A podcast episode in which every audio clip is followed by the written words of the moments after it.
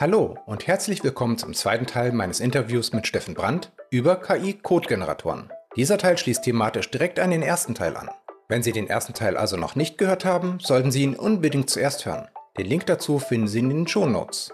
Und nun viel Spaß mit Teil 2. Ein Thema, was ich damals, glaube ich, auch schon angesprochen hatte in Folge 5, äh, wo wir darüber schon mal gesprochen hatten. Sprachmodelle und jetzt auch solche spezialisierten Codegenerierungsmodelle, die lernen ja immer zum Zeitpunkt X.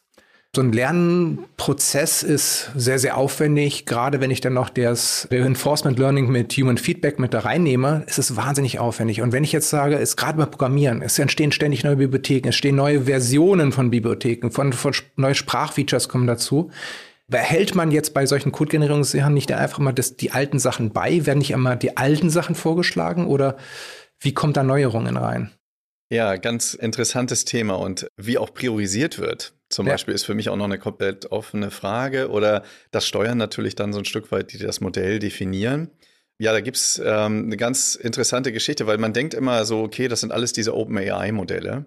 Aber jedes Modell ist anders. Auch wenn wir uns bei ChatGPT 4, wo es dann dieses Modell mit Browse-Plugin gibt oder mhm. dieses Advanced Data Analysis, das sind alles unterschiedliche Modelle. Die haben alle unterschiedliche Charaktere. Und Copilot hat auch einen speziellen Charakter. Und es ist halt erstmal per se, weil es OpenAI ist und OpenAI steht für Closed AI, weiß man, äh, hat man keine Ahnung davon, wie diese Modelle trainiert wurden ähm, und was da dahinter steckt, was da auch eingebunden ist.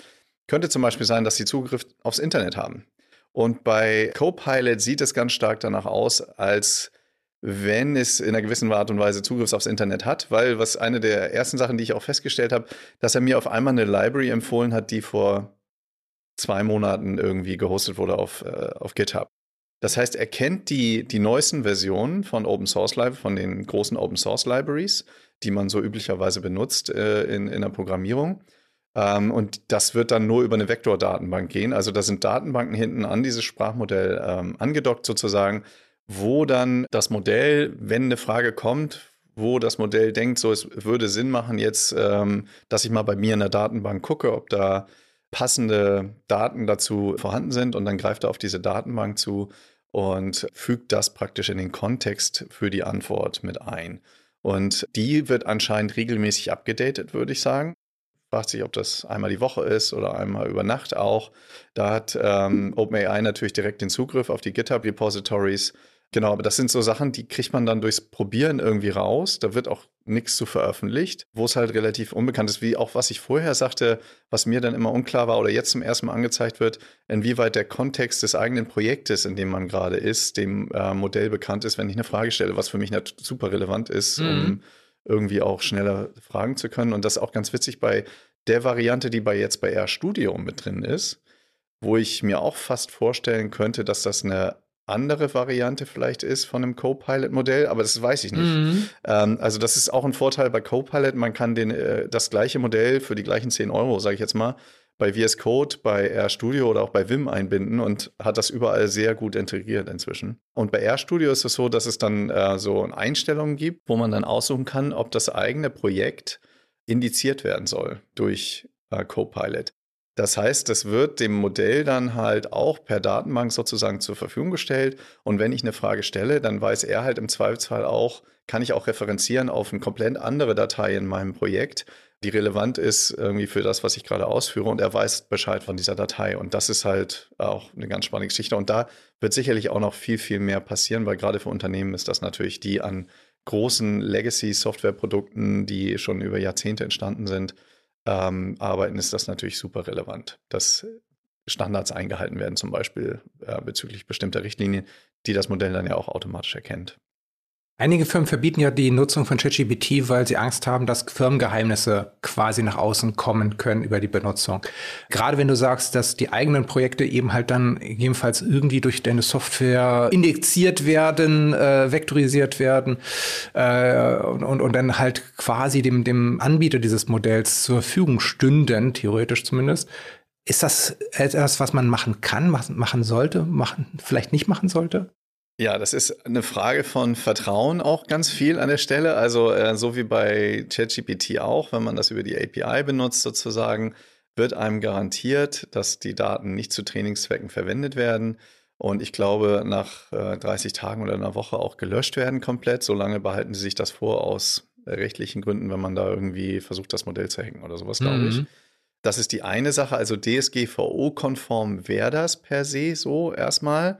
Ich weiß auch, dass zum Beispiel das Land Mecklenburg-Vorpommern hat so eine Lösung äh, gerade genutzt oder nutzt eine AI-Lösung für die Schulen, die basiert auf ChatGPT und sagen, es ist DSGVO-konform. Da gibt es, glaube ich, ganz viele Datenschützer, die da anderer Meinung wären. Das ist ja auch eine sehr subjektive Einschätzung immer.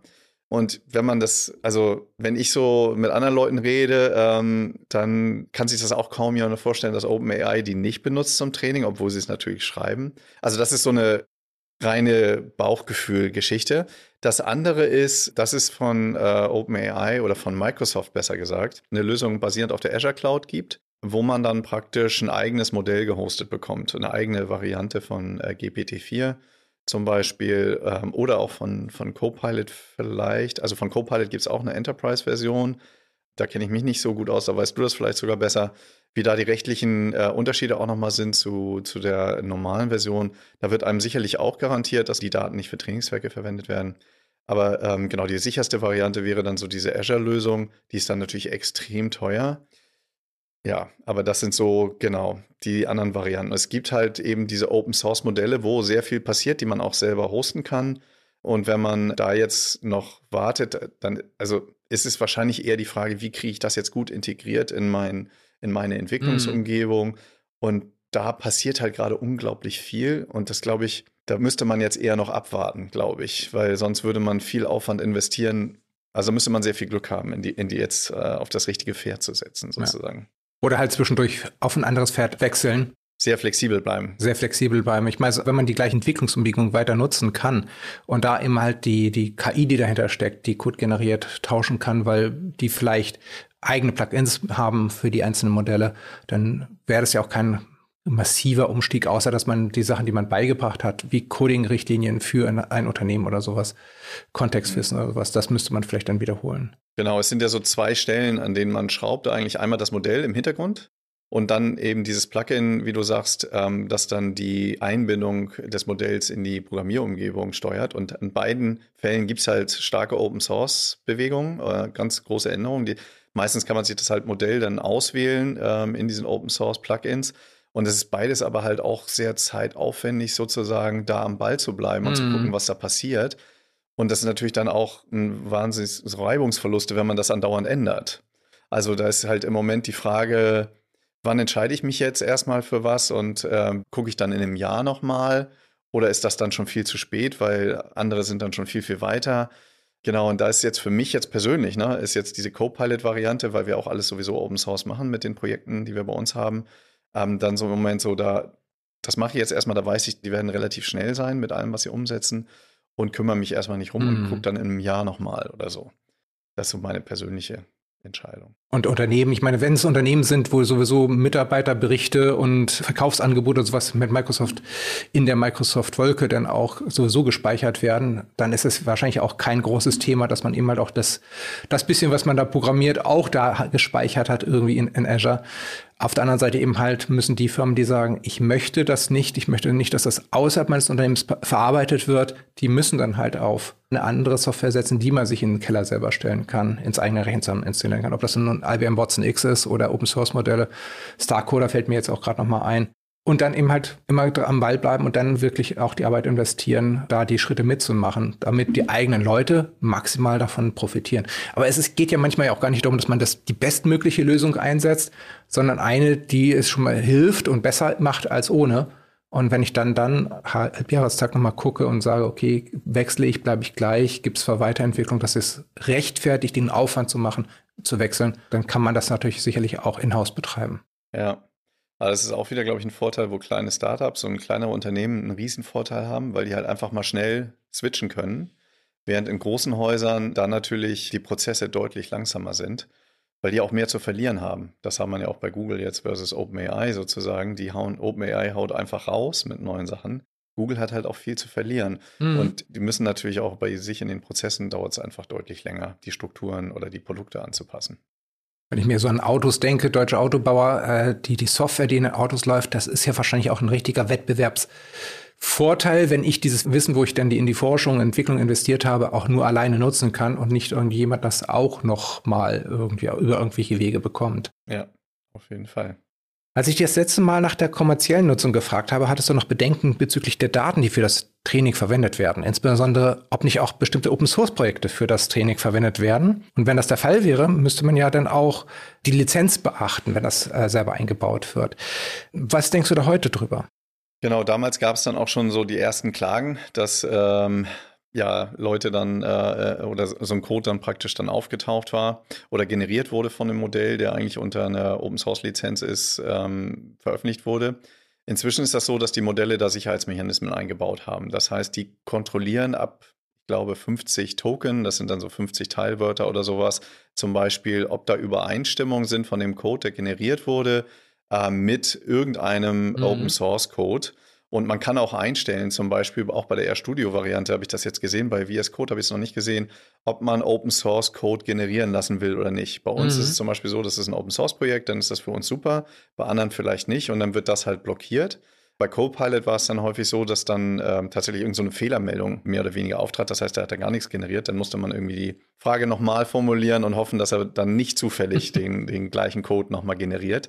Genau, da gibt es diese Sicherheitsmechanismen inzwischen und das ist, glaube ich, eine ganz gute Lösung, vielleicht sogar sicherer, als sie bisher war, wenn man sich überlegt, wie viele Leute auch Open Source Code einfach in Stack Overflow gepostet haben, wo dann andere Leute das wieder rauskopiert haben und dann wieder nicht vielleicht kontrolliert haben, ist das jetzt irgendwo schon mal unter einer Lizenz veröffentlicht worden. Also das sind ja auch immer Sachen, wo man dann überlegen muss, was ist da bisher eigentlich schon passiert.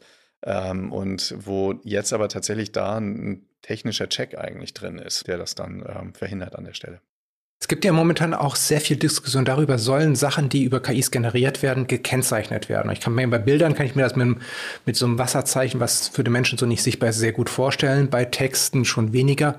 Bei Code vielleicht noch ein bisschen weniger. Wie könnte so eine Kennzeichnung, Codekennzeichnung von KI-generierten Code überhaupt aussehen? Habe ich mir tatsächlich noch nicht überlegt. Kann ich mir auch ganz schwer vorstellen. Also äh, das könnte man ja auch jederzeit wieder rausnehmen. Ja. Ähm, und generell ist es natürlich so, das müsste dann ja, da müssten sich alle Leute, die Modelle hosten, übereinkommen sozusagen, dass sie ihre Modelle dann auch kennzeichnen. Also wenn es jetzt zum Beispiel bei Bildgenerierung, wo man sich das vielleicht noch am ehesten mit so einem Wasserzeichen oder sowas vorstellen könnte, selbst bei Textgenerierung, puh, also ähm, genau, das sehe ich skeptisch, dass sowas möglich ist. Ist jetzt meine, meine persönliche Einschätzung. Ähm, und ich glaube, viel wichtiger wäre irgendwie, dass ganz klar ist, äh, wer Autor ist oder wer mhm. rechtlich, wer verantwortlich ist für, ja. für einen Code, der generiert oder der, weil in dem Moment, ich lasse mir das generieren, aber ich bringe ihn dann ja in Produktion und dann bin ich ja der, der hier verantwortlich ist. Ja. Und ähm, das gleiche ist bei, bei Texten, bei Bildern, bei diesen Geschichten. Also es geht eigentlich viel stärker um Verantwortung und nicht darum, wer jetzt der kreative Schöpfer ist vielleicht. Ähm, und das finde ich, das müsste man viel stärker in den Vordergrund rücken an der Stelle und auch klarer kennzeichnen. Und das kann man ja auch kennzeichnen. Das sollte man auch, äh, alleine damit, wenn es ein Problem gibt mit dem Codebereich, dass man weiß, wie man anspricht. Genau, Git Blame ist ja so die, die schönste Variante, wo man eben immer genau sieht, wer hat jetzt diese Zeile eingefügt in den Code. Wenn ich jetzt Code generieren lasse, das bei mir einfüge und es stellt sich nachträglich heraus, dass es eben halt Open Source ist, denkst du, dass, ich meine, das ist jetzt vielleicht schon ein bisschen zu weit gefragt, aber denkst du, dass deren, das Unternehmen, was das dann einsetzt, irgendwie äh, dafür in Rechenschaft gezogen werden kann, dass es das ausbauen muss, dass es dafür Schadenersatz zahlen muss oder sowas? Also ich glaube, generell gibt es da ganz wenige Fälle, also äh, mhm. äh, wo sowas schon passiert ist. Ich glaube, es gibt Fälle, aber wenn man sich überlegt, wie viel Open Source Code es gibt, in der Regel wird das nicht so stark, glaube ich. Also man muss es ja auch erstmal mitbekommen. Ja. Also wenn das ein Unternehmen macht äh, in der Software, die nicht Open Source ist, dann sieht man das normalerweise gar nicht. Und ich persönlich bin auch über der Überzeugung, dass es wesentlich häufiger vorkommt, dass dann jemand, der Programmierer ist, dann eben halt im Open Source Verzeichnisse Code sich anguckt und sagt, ich kopiere mal manuell. Es ist häufiger, als dass das generierte Codeschnipsel ab einer gewissen Länge überhaupt wirklich übereinstimmt mit dem Open Source Projekt. Ja, ist, glaube ich, von der Wahrscheinlichkeit her würde ich das auch so beurteilen. Weil ich meine, wenn ich jetzt ein, unter einem hohen Zeitdruck in einem Unternehmen äh, eine bestimmte Sache umsetzen muss, im Frontend meinetwegen irgendwas und ich weiß, es, ich kenne da ein Frontend, das hat genau die Sache schon mal umgesetzt, und das ist Open Source, dann ist die Verlockung natürlich schon extrem groß. Setze ich mich jetzt selber hin und programmiere zwei Wochen, denke mir das selber aus oder kopiere ich es vielleicht doch erstmal rüber und ändere das so ein bisschen ab. Wenn ich jetzt mal auf die Perspektive von Unternehmen gehe, können sich Unternehmen überhaupt leisten, solche Tools nicht einzusetzen jetzt mit den Effizienzgewinnen, die ja dann die Wettbewerber haben, die es nutzen? Ich glaube langfristig nicht. Also oder mittelfristig. Und ich finde es auch ganz interessant. Es gibt auch viele Entwickler, die sehr hardcore unterwegs sind, in dem Sinne, dass sie zum Beispiel ähm, Entwicklungsumgebungen benutzen, die sehr wie praktisch nur wie ein Texteditor sind. Mhm. Die sind sehr gute Entwickler häufig, sehr gute, aber mhm. die haben also bei Vim ist jetzt tatsächlich KI-Unterstützung mit drin und man kann sich das vorstellen, dass es auch bei anderen geht. Aber ich also Vim ist so ein Texteditor unter Linux. Ist schon relativ ähm, nicht so VS Code, grafische, also schon ein bisschen reduzierter, noch mhm. mehr konsolenlastig. Äh, Gibt es aber noch andere Varianten auch. Und äh, in, inwieweit, also sich da die Community dann auch irgendwie ein bisschen äh, trennt. Und die Produktivität ist halt immens viel höher. Und das ist ja ein Stück weit auch das, was man sieht. Im Moment gibt es einen Open Source Boom, kann man fast sagen, weil es halt unglaublich einfach ist, relativ große Software in sehr kurzer Zeit aufzusetzen. Open Source halt einfach. Und äh, Jetzt kommt es auf die guten Ideen an und dann das umzusetzen. Gerade es gibt halt auch die ersten ähm, Libraries, die halt komplette Repos, also komplette Software-Stacks einfach für einen schon mal voraufsetzen. Weil einer der großen Zeitaufwände normalerweise war immer, okay, ich brauche einen Autorisierungsserver. Man braucht ja, wenn man eine Anwendung mhm. aufsetzt, immer die gleichen Elemente und ist dann erstmal lange Zeit damit beschäftigt, okay, jetzt habe ich den Domainnamen hier, jetzt muss ich das überall anpassen. Selbst wenn man selber schon mal sowas aufgesetzt hatte, muss man das ja dann in ganz vielen Stellen irgendwie anpassen, den Code. Stupide Änderungen. Und da gibt es halt jetzt Lösungen, sage ich mal, die einem einfach, ich will unter der Domain das hosten, das und die und die Aufgabe und der einen dann einfach das VPN und was man nicht alles dazu braucht, dann einfach schon mal als Template hinlegt und man muss es dann nur noch mit Leben füllen. Und sowas macht es natürlich extrem schnell, gerade wenn man auf dem grünen Rasen anfängt und neue Stacks benutzt. Wenn man so Infrastructure as Code hat, also sowas wie Terraform hat oder sowas, wo dann die Infrastruktur beschrieben wird in Form von Code im Endeffekt, in Form von äh, formellen Beschreibungen, dass die dann halt auch generiert werden können. Also dass nicht nur die Entwickler, sondern auch die Administratoren an dem Stelle äh, eben halt deutlich entlastet werden können. Genau, da kommen wir aber auf, auf einen guten Punkt. Ich habe jetzt auch immer so ein bisschen R und Python als die ähm, Prachtexemplare, sage ich mal, für Codegenerierung erwähnt. Das ist nämlich sehr unterschiedlich von Programmiersprache zum Programmiersprache. Und das hat zwei Gründe, glaube ich. Also bei Terraform zum Beispiel, ähm, wir benutzen Terraform auch für unsere Open Source Plattform zum Hosten und der Code ist auch Open Source. Aber generell ist es so, dass Terraform Code ganz selten Open Source ist. Ich habe es auch angefangen damit vor ChatGPT so ein bisschen. Das heißt, ich habe dann hart gegoogelt und über Stack Overflow und das sind selbst Sachen, wo man denkt, Mensch, das ist doch ein Standardvorgehen. Das müssen doch ganz viele andere auch haben, dieses mhm. Problem. War es ganz schwer, irgendwie Lösungen zu finden. Ich glaube, es sind zwei Gründe, weil auch in Terraform ist in den letzten zwei, drei Jahren erst unglaublich viel passiert. Das heißt, ja, da, da ist, ähm, ist auch insgesamt noch nicht so viel an Codebeispielen da im Internet. Und es ist häufig doch so, dass der Infrastrukturcode nicht Open Source ist, selbst wenn die Software selbst Open Source ist obwohl es eigentlich keine Sicherheits- also ich habe mhm. da auch mhm. letztens drüber gesprochen mit dem Kollegen, sollte das sicherheitsrelevant sein? Ja, man kann so ein paar Sachen ableiten, welchen Datenbanktyp man benutzt oder sowas, obwohl man auch da ganz viele in Variablen auslagern kann. Aber Punkt ist, ChatGPT ist elend schlecht, was Terraform angeht. Weil einfach kaum Trainingsdaten da sind, denke ich mal. Ähm, weil ansonsten ist der Code eigentlich müsste relativ leicht zu generieren sein. Genau, das ist so, auch gerade wenn man in, äh, in, jetzt in traditionellen Unternehmen ist, wo man irgendwie vielleicht mit Software arbeitet oder mit äh, Programmiersprachen arbeitet, die nicht so stark auf GitHub ähm, zur Verfügung stehen zum Training, dann funktionieren die Modelle halt lange nicht so gut. Oder man benutzt sehr spezielle Libraries in Programmiersprachen. Ähm, und da wäre es dann halt umso wichtiger, dass man ähm, genau die, die Datenbank selbst, also die, den Code selbst halt mit referenziert oder zur Verfügung stellt dem Modell. Und ich glaube aber ein anderer Punkt ist auch die Programmiersprache selbst, wie gut die geeignet ist oder wie leicht das ist für ein Sprachmodell, die zu generieren. Also bei React zum Beispiel, das ist jetzt diese Frontend-Programmiersprache, in der ich jetzt viel gemacht habe, ist es halt so, ähm, die ist schon ein bisschen komplizierter als Python oder A, wo man einfach von Zeile zu Zeile wie in einem Taschenrechner eigentlich den Programmcode ausführt und immer entweder den Speicher ändert oder irgendwas ausgibt. Mhm. Mehr passiert da nicht. Aber bei React ist es zum Beispiel, da hat man sowas wie unterschiedliche so Hooks und States und das ist alles schon so ein bisschen komplexer. Man mhm. muss halt so ein bisschen ähm, viel mehr Querverknüpfungen ähm, ziehen um, und Hintergrundsachen im, im Kopf behalten sozusagen. Und das ist für Sprachmodell auch deutlich anspruchsvoller. Und ich könnte mir auch vorstellen, oder ich habe es auch schon gehört von Programmiersprachen wie C, also Compiler-basierte Programmiersprachen, wo es halt ein, noch wichtiger ist sozusagen, dass man erstmal komplett durch den Code durchläuft und dann am Ende ja erst das kompiliert und dann weiß, ob es dann auch wirklich funktioniert. Mhm dass das auch für ein Sprachmodell viel, viel komplizierter ist, weil das Sprachmodell ist ja eher so eine, funktioniert eher wie so eine Interpretersprache, die mhm. denkt, das denkt von Zeile zu Zeile.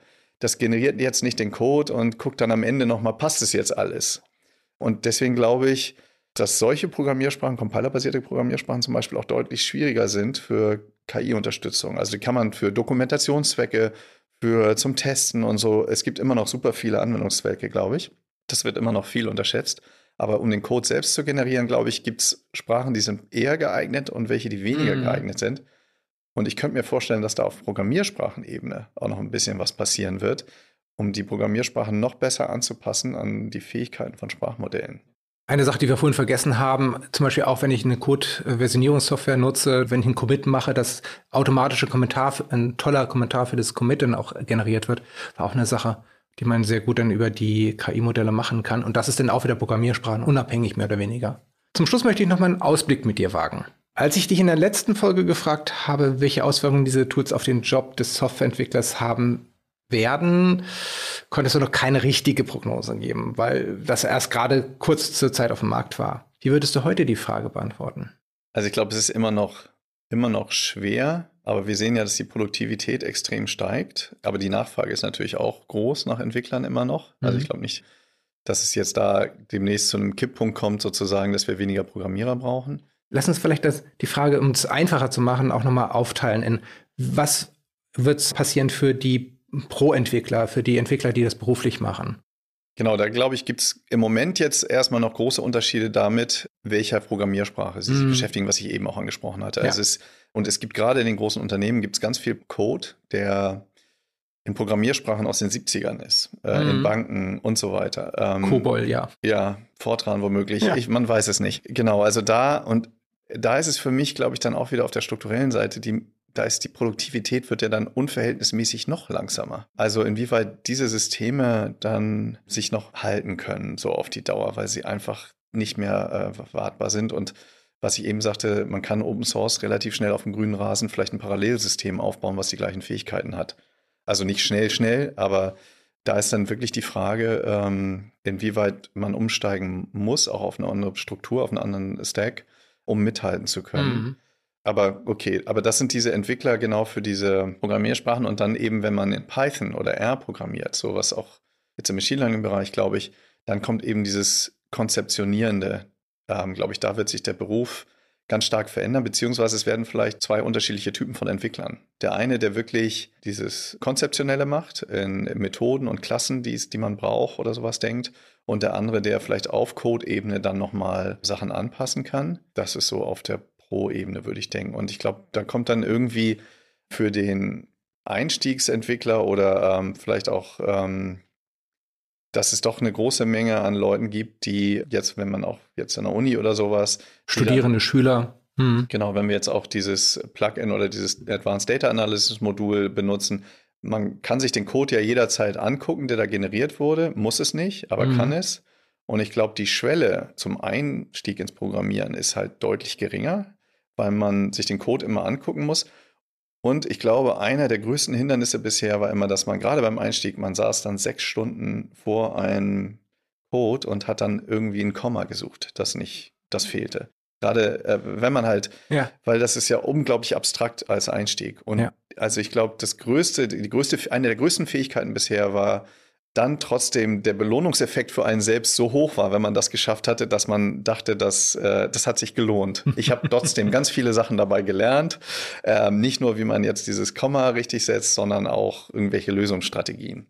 Und ich glaube, diese Motivation, die hatten nur sehr wenige oder haben nur sehr wenige.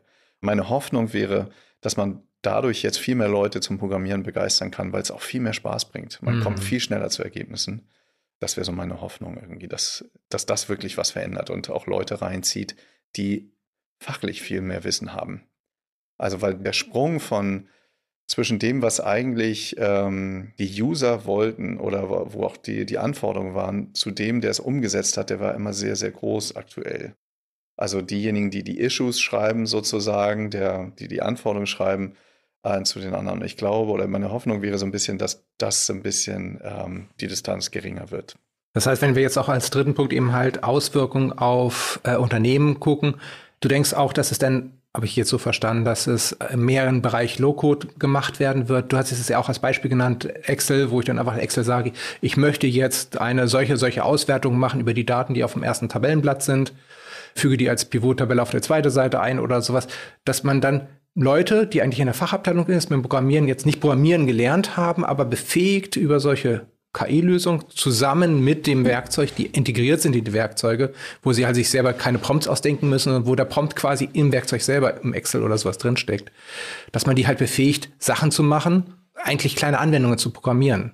Genau, oder was ja auch ganz, ganz stark ist, äh, dieses Reporting. Ähm, oder dass du sagst, der Datensatz ist da. So, ich will jetzt doch nochmal wissen, wie ist denn jetzt der wöchentliche ähm, Output von den und den? Und dann kommt diese Anfrage, geht dann in die IT-Abteilung, die setzen dann irgendwie einen Report um oder so eine SQL-Abfrage, liefern die Daten wieder zurück. Dann sieht er ja das erste Ergebnis und sagt dann irgendwie, ja, nee, ich würde doch gern die Variable auch nochmal mit reinnehmen, dann geht das wieder zurück. Ich glaube, diese Schritte kann man sich jetzt alle sparen. Das mhm. wird dann alles No-Code sein. Man hat diese Datenbank, wo die Daten drin sind und ich stelle einfach Fragen, stell mir das mal so und so dar und dann kriegt man den Output. Und diese Kommunikation, die ja unglaublich zeitintensiv auch ist, weil die Leute auch ganz unterschiedliche Sprachen sprechen, ja. ähm, die würde dann oder fällt dann, glaube ich, weg. Und viele stupide Tätigkeiten für Programmierer auch. Und ich glaube, wir reden nicht darüber, dass irgendwelche, äh, wenn wir sagen hier, äh, Aufgaben fallen weg für Programmierer, wir reden nicht darüber, dass irgendwelche Programmierer deswegen einen Job verlieren. Ich glaube, es geht eher darum, mit den vorhandenen Programmierern mehr Arbeit zu schaffen. Auf jeden Fall. Also der Fachkräftemangel, der ist ja nicht nur in den Restaurants, der ist ja auch ganz stark in der Softwareentwicklung. Und ich glaube, da, äh, da braucht man sich keine Sorgen machen gegen den Fachkräftemangel machst du ja auch so ein bisschen was. Ihr macht mit Kiel AI, macht ihr ja auch Meetups, macht ihr Treffen. Die sind inzwischen, glaube ich, auch alle hybrid. Das heißt, können da auch jeder, also bundesweit jeder dran teilnehmen? Genau, wir hatten in der Vergangenheit, und das war natürlich auch durch Corona, da war es dann nur online, ähm, danach dann die meisten Hybrid. Tatsächlich war das letzte dann nur in Präsenz, weil wir die Speaker auch hier vor Ort hatten, also einer aus Kiel und ähm, aus Hamburg noch Björn Plüster. Und weil einer der Sachen, die wir natürlich ganz stark auch versuchen, ist, dass wir ein Netzwerk schaffen ja. zu bilden. Und es ist dann doch so, dass dann, äh, wenn die Leute sich online zuschalten, sich das Netzwerk nicht so stark ja. bildet, wie wenn man äh, sich vor Ort trifft. Und das war auch echt cool, waren ähm, echt viele Leute dann auch mal wieder da, weil sonst war das wirklich so, dass der Großteil der Leute dann wirklich online war, was mhm. natürlich nett ist, man schaltet sich eine Stunde dazu und hört dann einfach ähm, ein bisschen zu. Aber genau, bei uns steht halt eigentlich ganz stark im Vordergrund, dass man auch persönlich irgendwie Kontakt kriegt und sich austauscht. Und ein Großteil des Austausches passiert dann halt im Anschluss an das mhm. eigentliche Meetup, wo wir dann noch ein bisschen Pizza und Getränke haben, wo man dann denkt, ey Mensch, hast du das schon gesehen? Jetzt zum Beispiel bei diesem ähm, Pull-Request-Bot, ähm, wo man dann einfach mal so Sachen erwähnt oder hast du das schon gesehen? Und das sind halt unglaublich wichtige Informationen aktuell, um selber up-to-date zu bleiben. Und das passiert halt eher informell. Und das kann man nicht so, so gut steuern. Deswegen war unsere Überlegung jetzt so ein bisschen stärker Richtung Präsenz wieder zu pushen.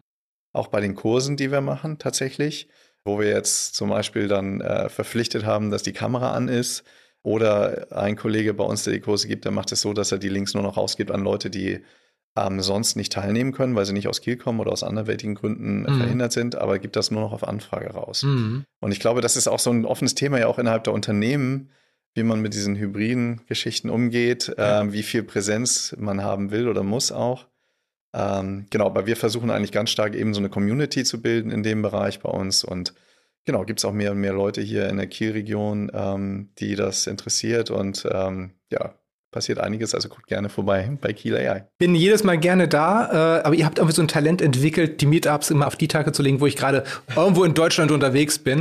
Und da hat das auch tatsächlich auch schon aus Hotel oder sowas mal mit reingehört. Einmal sogar aus dem Stau, aus dem Auto mitgehört. Ach so, ja. Äh, das, da hat das natürlich sich gelohnt, dass das dann hybrid war an der Stelle. Genau, ja.